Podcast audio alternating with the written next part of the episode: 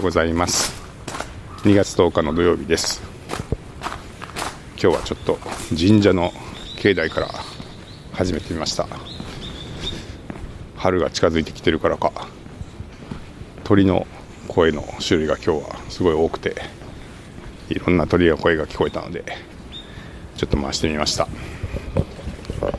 今日はいよいよ子供の入試開始ということで頑張ってくれよ。いつも通りの力が出せますようにとまた お祈りしてまいりました、えー、さて昨日なんですけど、えー、昨日はですね、えー、朝オフィスに行きましたらあの近藤さんと声をかけてくださる方がいてむっと思ったらあの LISTEN であのいろんなねポッドキャストを聞いてくださってるナナさん。ナナさんでした。はい。なんかあのすいません。実はえっと2日前ぐらいからですかね、えー、チェックインはされてたそうで。1回ちょっとすれ違ったというかあのご挨拶してたんですけどあのその時はお顔が認識できてなくて、えー、まあ、結構僕がバタバタしたのもあったんですけどようやくちゃんとお話ができましてわーってなって。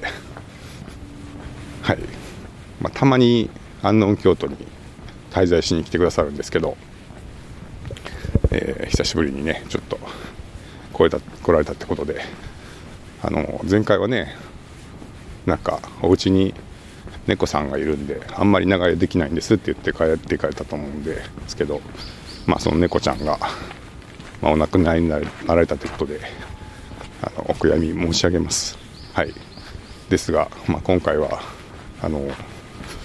ね割とこう滞在もできるようになって持ってきてくださったんだなっていうのと、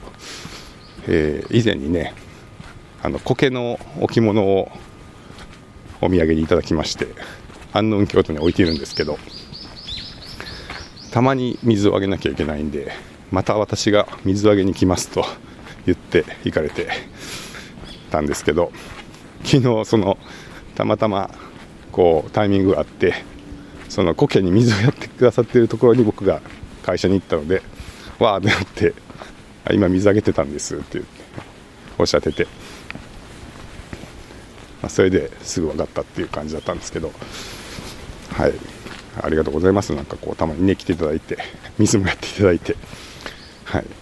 で、えー、まあ今回も45日ぐらいですかねご滞在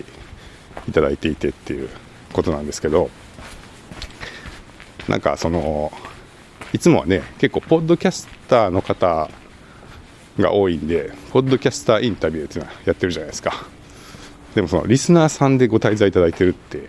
いうことでなんか何ができるかなっていうことを考えていた時になんかそういえばそのいつもね「アンノーンラジオ」とか「LISTEN ニュース」とか「いぶきステーション」まで聞いてくださってるっていうことなんですけどその毎週、まあ、会社のオフィスでその LISTEN ニュースとかを収録してるわけですよ。リッスンスタジオって言ってますけど。で収録してるんですけど、まあ、その収録してる部屋はちょっとこう奥まった部屋でその外から見えない部屋でいつもちっちゃい部屋で収録してるんですね。ですけどそのメインのオフィスが結構安納京都のその入り口から入ったところからガラス越しに見える構造になっていて結構あのコワーキングのスペースからこうガラス越しに見えるんですよね。でそのメインのオフィスの部分のそのガラス越しに見える席をそのスタジオ席にして収録するときはそこで収録するようにすればこうやって来ていただいたそのリスナーさんとかも見えるじゃないかみたいなことを思いつきまして。でちょっと朝そのそのままオフィスに行って「奈々さんが来てくれたんですよ」つって嬉しいですねみたいな話をしてていやこれあのここのオフィスのこの席スタジオにしたらいいんちゃうかなみたいな話をし始めたらなんか知らないけどみんなすげえいいですねそれみたいになってで、まあ、今まではそこは安納京都のマネージャーをやってくれてる丸山さんが座っていて丸山さんは丸山さんでねそのアンノウンのそのお客さんの出入りを見ながら仕事しててお客さんが来たらそこから立って対応するみたいなことがあるんで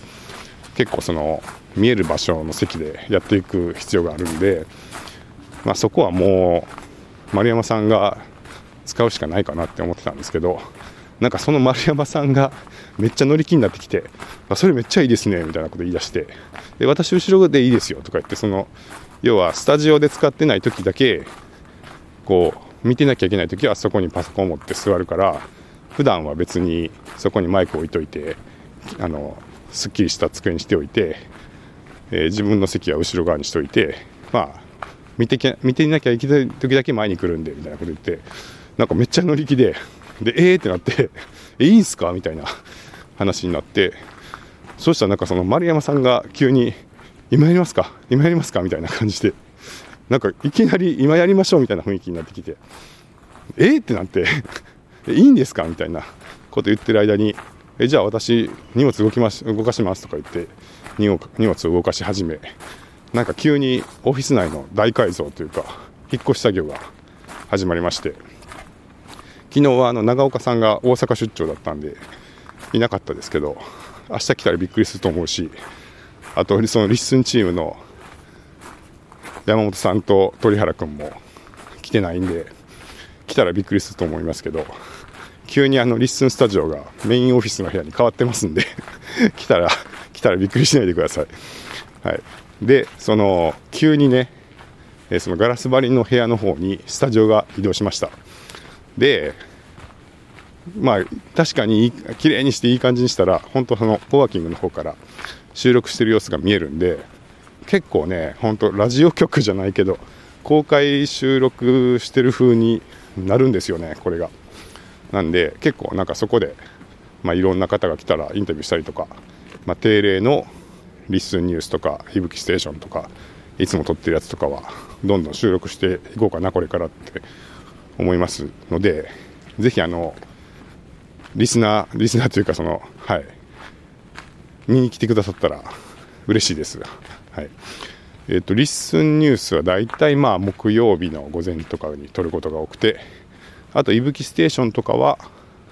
火曜日ぐらいとかが多いですかね。火曜日の午前とか。まあ、大体あの、喉の調子が午後になるにつれて悪くなっていくんで、まあ、大体いつもできるだけ早い時間に撮ろうとしていて、まあ、11時ぐらいからとか収録することが多い多いですけどだからまあ一番多いのは木曜の午前のリスニュースとかが多いかもしれないですね。はい。まあそれはよかったらあの見に来てくださいっていう感じなんですけど。で、まあ、せっかくそのスタジオをね作ったんでじゃあなんか試しに撮るかって言ってセッティングした後にじゃあもうその奈々さんにリスナーインタビューをしようと。いつもね、ポッドキャスターインタビューしてますけど、えー、初のそのリスナーさん、 LISTEN でいろんなポッドキャストを聞かれてるリスナーさんインタビューっていうのをやってみようということで、えー、急遽声をかけまして、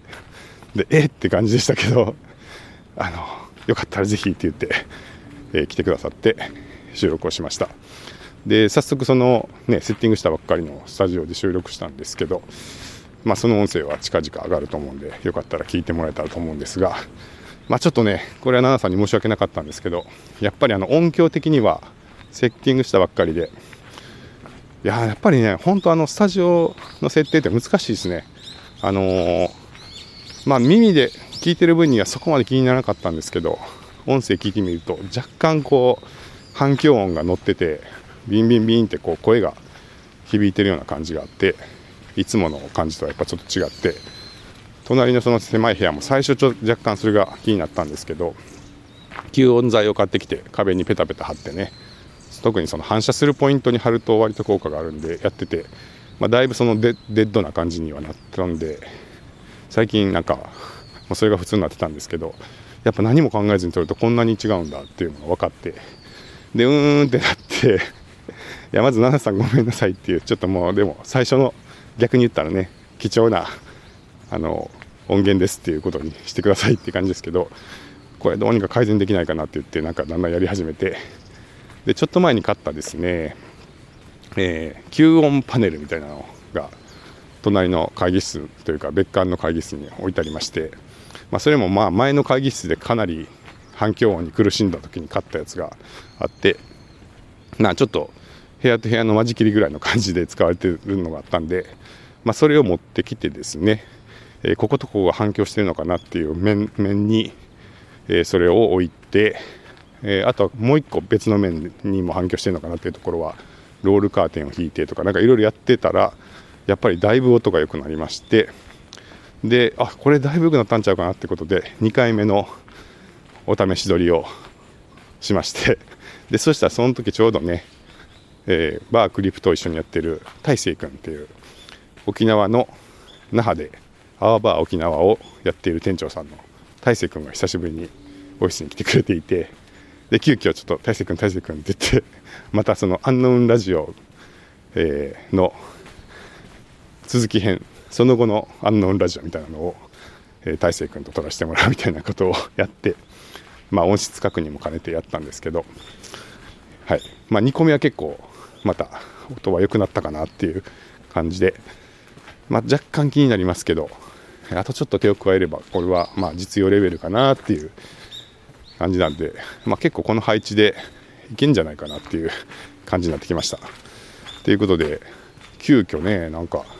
リッスンスタジオが本当にスタジオっぽい感じで出てきていやなんかねまああのそうなんですよねなんでそんなことになってきてるかっていうとやっぱり本当にいろんな方が来てくださるっていうのがあってまあ丸山さんもそれがあるのかなって思ったんですけどあのめったにねそんな LISTEN 関係の人が来ないとかだったらあれですけど結構あの先日もまあ、マーチンさんたちが1週間ぐらい滞在してくださったりとか今回も奈々さんが5日間ぐらい滞在してくださったりとか結構その LISTEN 系の方々割と来てくださってじゃあおしゃべりしましょうかみたいなことが最近増えてるんでまあ安納もねちょっとそのポッドキャストフレンドリーな宿ですっていうことで改造していこうかみたいな感じになってきたのかなと思いますけど、えそんな感じであのちょっとスタジオっぽくなってきてますんでぜひねあの見に来ていただければと思いますしぜひお越しになられたらえちょっとおしゃべりして帰っていっていただけたらと思います。待ってます。はい。そしてですね昨日それをやってた後、えー、夕方から、えー、ベジえっと京都の商工会の青年部のビジネスプランコンテストなるものに、えー、審査員として呼ばれまして行ってまいりました。えー、っとお世話にいつもお世話になっている八瀬さん不動産会社の八瀬さんの西村社長が、まあ、そこの副会長をされていて、まあ、その西村社長がもう直々にわざわざお越しになられてあの審査員してくれませんかっておっしゃられてちょっともうさすがにそれはね断れへんなっていう感じで、えー、審査員引き受けたので、まあ、ホテルオークラの宴会場でやってたんですけど行ってきました。まあねもうちょっとあの最近まあ頑張ってますよね。あの 頑張ってますよねって自分で言うのはあれですけど結構 LISTEN の開発とかであのとかまあいろいろ新しい取り組みまあいろいろやってるんでもう正直ねあの人のビジネスプランの審査やってる場合じゃないよなっていう。どっちかっていうと自分のビジネスの立ち上げ頑張りたいっていう気持ちがすごいあるんで。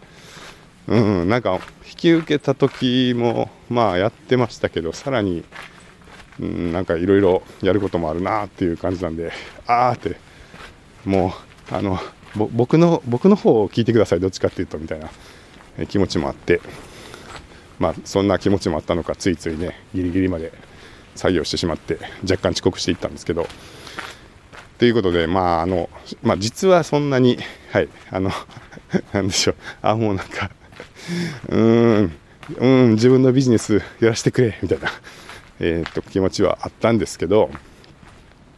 で、まださらにですよ、行ってみたらですね、その、僕あの、ちょっとその商工会とかってあんまり関わったことがないんで、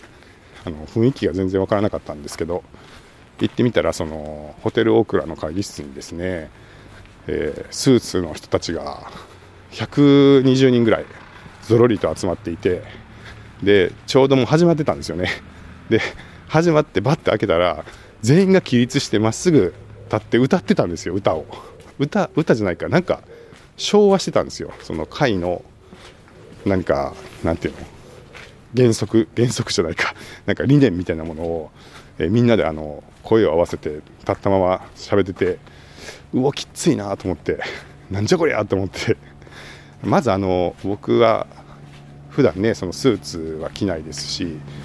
あのやっぱその全員が起立して同じことを、えー、声を合わせて言うとか、まあ、かなりきついきついですね。あのまあそんなのどうですかね。中学校ぐらいから避けて通ってきてるんで。うん。やっぱそういうちょっとなんかなんですかね。うん。全全体でこう合わせてえ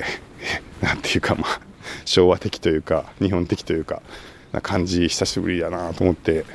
うわ結構きついなと思って、えー、入っていって、まあ、僕はあのもちろんネクタイも締めずに、まあ、シャツぐらいは着ていこうかと思って襟付きのシャツにセーター着て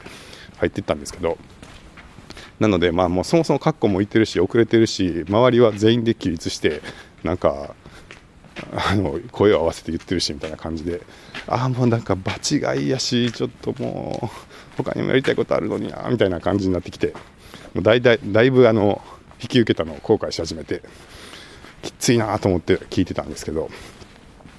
そんな中、えー、ビジネスプランコンテストが始まりましたと。でまあそのコンテストをやる方々っていうのは商工会のその会員さんなんであのよくあるその学生さんとか若い人のピッチコンテストよりはまあ基本的にはそれなりにビジネスの経験のある方々なんですよね。でも逆に言うと結構本業というか今の仕事がある方が多いんでその商工会の会員さんで、えー、まあ新規事業を作る練習をしてみましょうみたいな意味合いなのかなもともとは。なのであのどこまで本気なのか分かんないなっていうのもあってなんかそれもねいやもうあの今度起業するんでお金出してくださいみたいな方々だったら結構本気だと思うんですけどいやその練習でビジネスプランコンテストって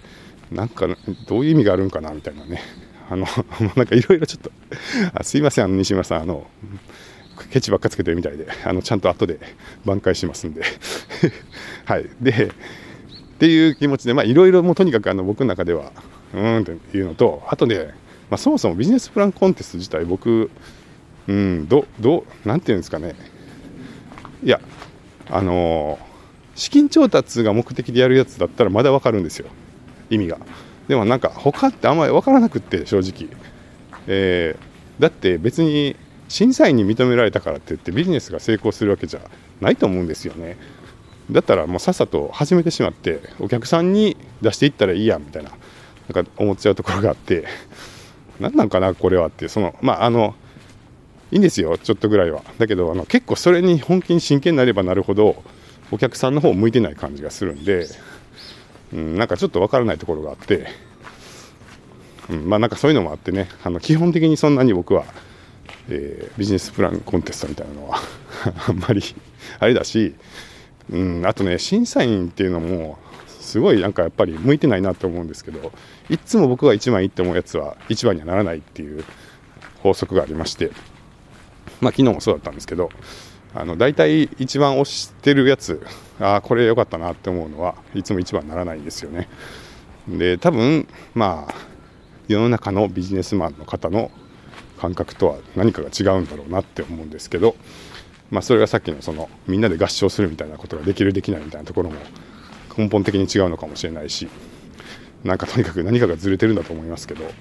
まあ、そそんなこんなの前提があるんでなんかもううんうんうんって思いながら、えー、会場にいましたと。で、まあえー、と3班3班ですかね、えーまあ、ビジネスプランの発表がありましたがえー、っとですね思ったより全然良かったっていう あの感想ですね。散々言っておいてなんですけど、うんまあ、1個目は僕はちょっと正直あんまり、まあ、その業界のことが分かってないのもあってちょっとピンとこなかったんですけど、まあ、2つ目と3つ目はなんかかなり面白くてえこれやったらいいんちゃうんっていうぐらいの内容だったんですよね。えー、どこまで言っていいか分かんないですけど2個目は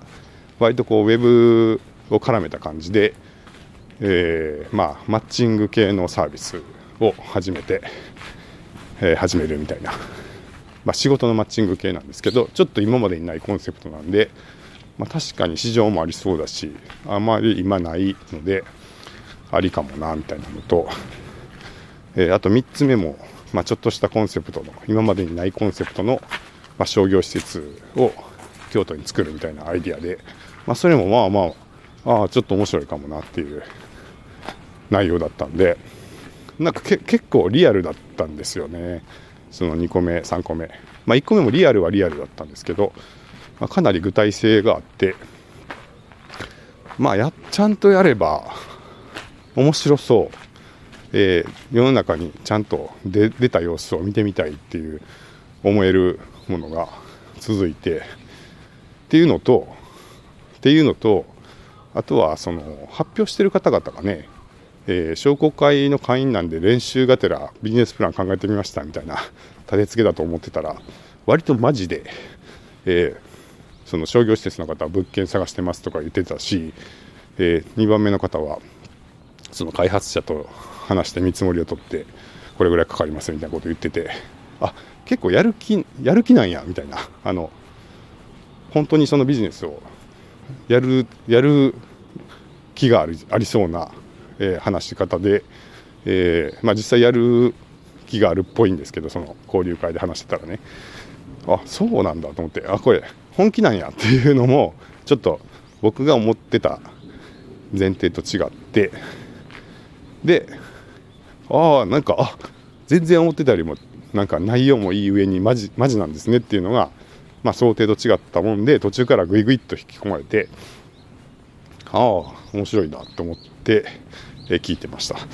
はい、でですねちょっとまた面白い趣向が凝らされていて普通あの審査員が投票して点数が発表点数というかまあ一番いいやつが発表されて終わるっていうのがお決まりのコンテストだと思うんですけど今回結構面白い仕組みになってて会場にいる全員が、えー、自分が100万円持っていますと。であ各プロジェクトに最大100万投資できます。いくらないくらなら投資しますかっていう投資額を書いて投票するんですね。なのであの全員が各プロジェクトにいくら投資するかっていうのを、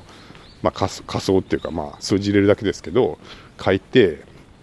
その場で投票するのと、えさらにですよ、えー一番その投資額をたくさん集めたプロジェクトはどれかっていうのと、えー、集まった金額はどれいくらかっていうのを当てるクイズがあってでそれに優勝すると、えー、予想が一番近かったでしょうみたいな賞がもらえるっていう、えー、投資予想クイズみたいなのがついてたんですよね。で僕はそれがめっちゃ面白いなと思っていや審査員いらんやんっていう。みんながその投資します投票でよくねっていう感じがしてでさらにですねその投資額予想クイズっていうのが面白くてですね。で僕はそのいつもね、えー、大体審査員をやると自分が一番推しのやつと最終の優勝が違いますって言いましたが、えー、その投資予想クイズの方は、えー、違うあの本気で当てに行こうというか多分みんなはこっちを選ぶんだろうなっていうのを当てられたらちょっと自分がその客観視できるというかじゃないかなって思ったんです。でちょっとねその二重の視点で要は自分が審査員として真剣に、えー、まあ評価評価をするのと全体ではどれが一番評価が高そうかっていう二重の視点で今回、え、審査というか、まあ、考えをしまして。で、まあ、自分はその2個目のやつが面白かったんで、まあ、ウェブ関係っていうのもあるし2個目のやつはね立ち上げは大変やと思うんですけどもし当たったらめっちゃでかいと思うんですよねビジネスとしては。だから別にそんななんかあのウェブなんでひいきしてるっていうよりは、まあ、将来の成長可能性っていう意味で一番大きいと思ったんで1番にしたのですけですがなんとなくこれ多分会場の1番は3番目ちゃうかなっていう えー、思いましてその、えー、最大獲得額クイズの方は3つ目の方を1番で予想を入れたところ見事に当たりましてで、え、結果的にはその3番目がね最優秀賞に輝いたと。で結局ですねその審査員賞審査員の点数が一番高かったのも3番だったし投資額を一番集めたのも3番だったんですね。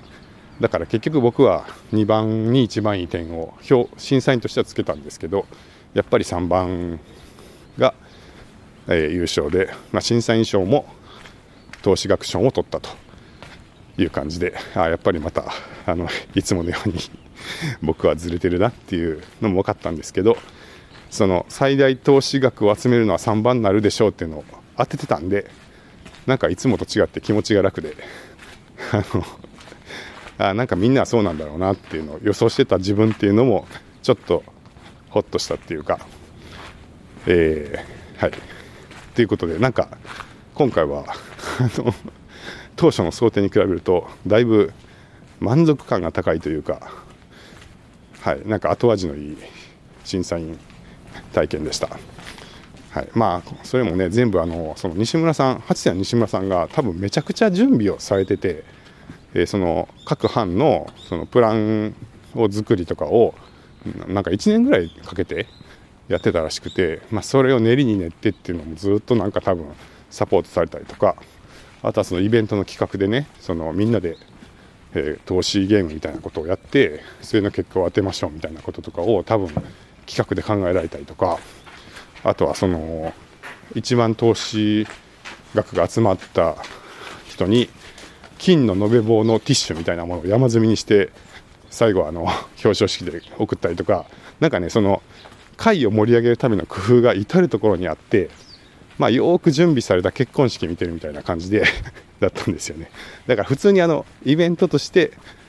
あの楽しめた。すごいちゃんとあの気持ちを込めて準備したんだろうなっていう思うところが随所にあってすごい楽しめたんで、まあ、そういうところのちゃんとちゃんとされてる感ちゃんと運営されてる感みたいなのが割とこう安心して見てられたし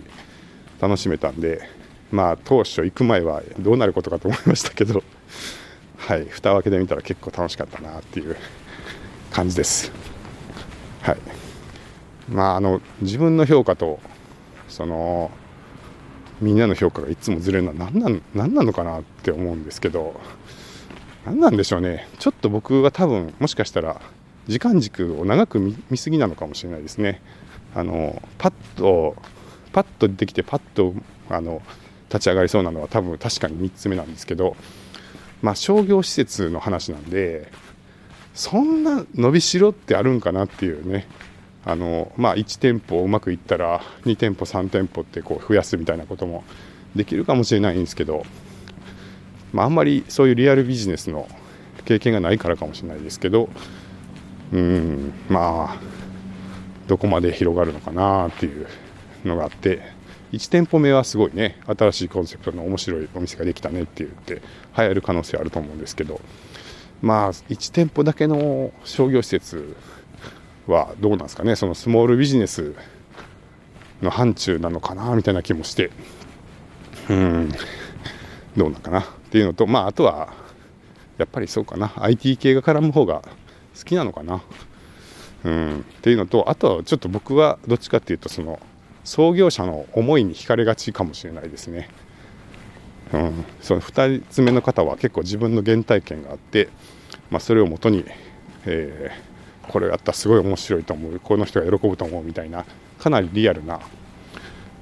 その原体験があったんで、まあ、そういうすごい具体的なその人の中に課題意識とか、えー、そういうものがあるものにちょっと惹かれがちなんじゃないかなっていうのがあるのかなはい。まあでもね僕結構それ大事だと思っててま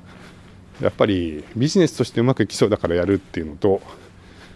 なんか自分の中で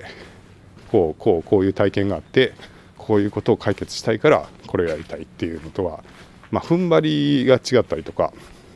あとはまあ共感して集まってくる人も結構多い気がするし、うん、なんか化ける可能性があるっていう感じがするんでなんかそういうのに惹かれがちかもしれないですね。そういうストーリーがしっかりしてるものに、うん、まあでも世の中的にはそうじゃない。ビジネスで大きくなっているものとかうまくいっているものもいっぱいあると思いますしどっちかっていうとそっちの方が多いかもしれないんでやっぱり少数派なのかも